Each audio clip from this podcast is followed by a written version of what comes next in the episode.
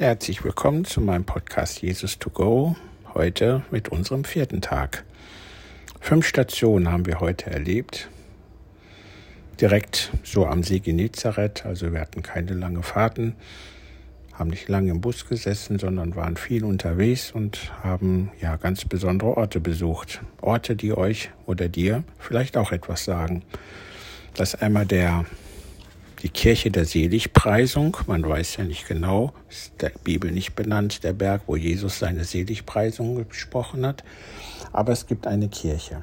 Und in dieser Kirche, die sehr schön eingerichtet ist, die eine runde Bauweise hat, kann man oben dann die jeweiligen Seligpreisungen lesen. Und die Fremdenführerin hat uns darauf verwiesen, dass diese Seligpreisungen zur Zeit Jesu eine ganz besondere Bedeutung hatten. Denn die Menschen lebten in einer besonderen Herausforderung. Sie mussten hohe Steuern zahlen, sie hatten viele Sorgen und Ängste. Und es galt eigentlich das Gesetz des Draufhauens. Einmal von den Römern so beherzigt, die belagerten und die einfach draufgehaut haben und auch die Bevölkerung an sich ging in dieser Zeit nicht sehr lieb, liebevoll mit sich um, sondern ja, es galt des Draufhauens. Und da waren natürlich die Aussagen von Jesu, die Seligpreisungen, etwas ganz Neues, etwas völlig Fremdes und auch etwas sehr Herausforderndes. Armin Brinkmann hat auch da noch eine kleine Andacht gehalten und wir haben auch hier wieder gesungen. Es gibt dort auf dem Berg der Seligpreisungen viele Orte, wo sich Gruppen einfinden können, um gemeinsam eine Andacht zu halten.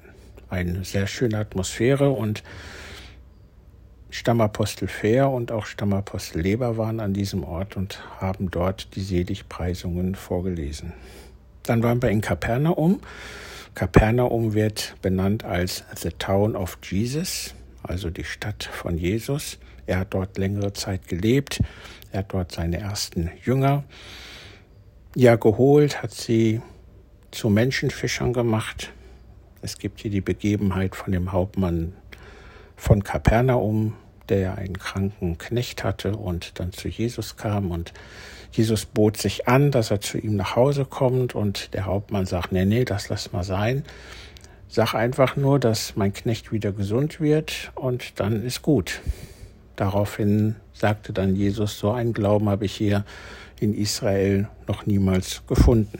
Also auch hier ein wirklich sehr aufwendig gestalteter Bereich. Auch hier gibt es natürlich eine Kirche.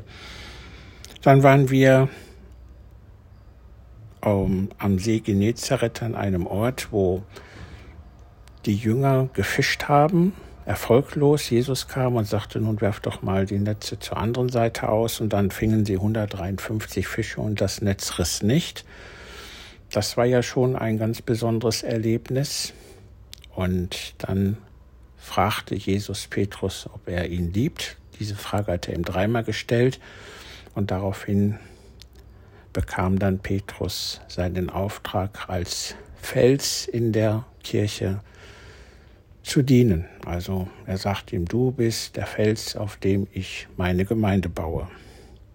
Da waren wir noch an einem Ort, wo wir ein galiläisches Boot bewundern konnten, vor 2000 Jahren gebaut. Das hat man in den 80er Jahren gefunden und hat es sehr, sehr aufwendig restauriert und präpariert, sodass man es heute ausstellen kann und in einem extra dafür gebauten Gebäude kann man das bewundern. Da gibt es Filme zu, wie man das alles so gemacht hat. Also ganz toll.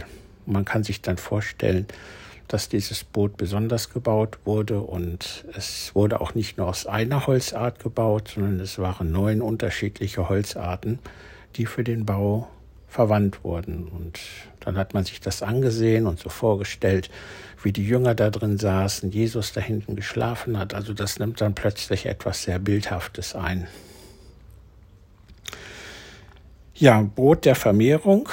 Auch da sind wir gewesen. Auch dort ist eine Kirche gebaut worden, wo Jesus die vielen Menschen mit ein paar Brot, mit ein paar geräucherten Fischen gesättigt hat. Auch das wurde und wird ganz besonders geehrt und verehrt. Auch weiterhin viele Pilger unterwegs. Wir treffen hier auf sehr viele Afrikaner, wir treffen hier auf viele Franzosen, Engländer, auch Amerikaner.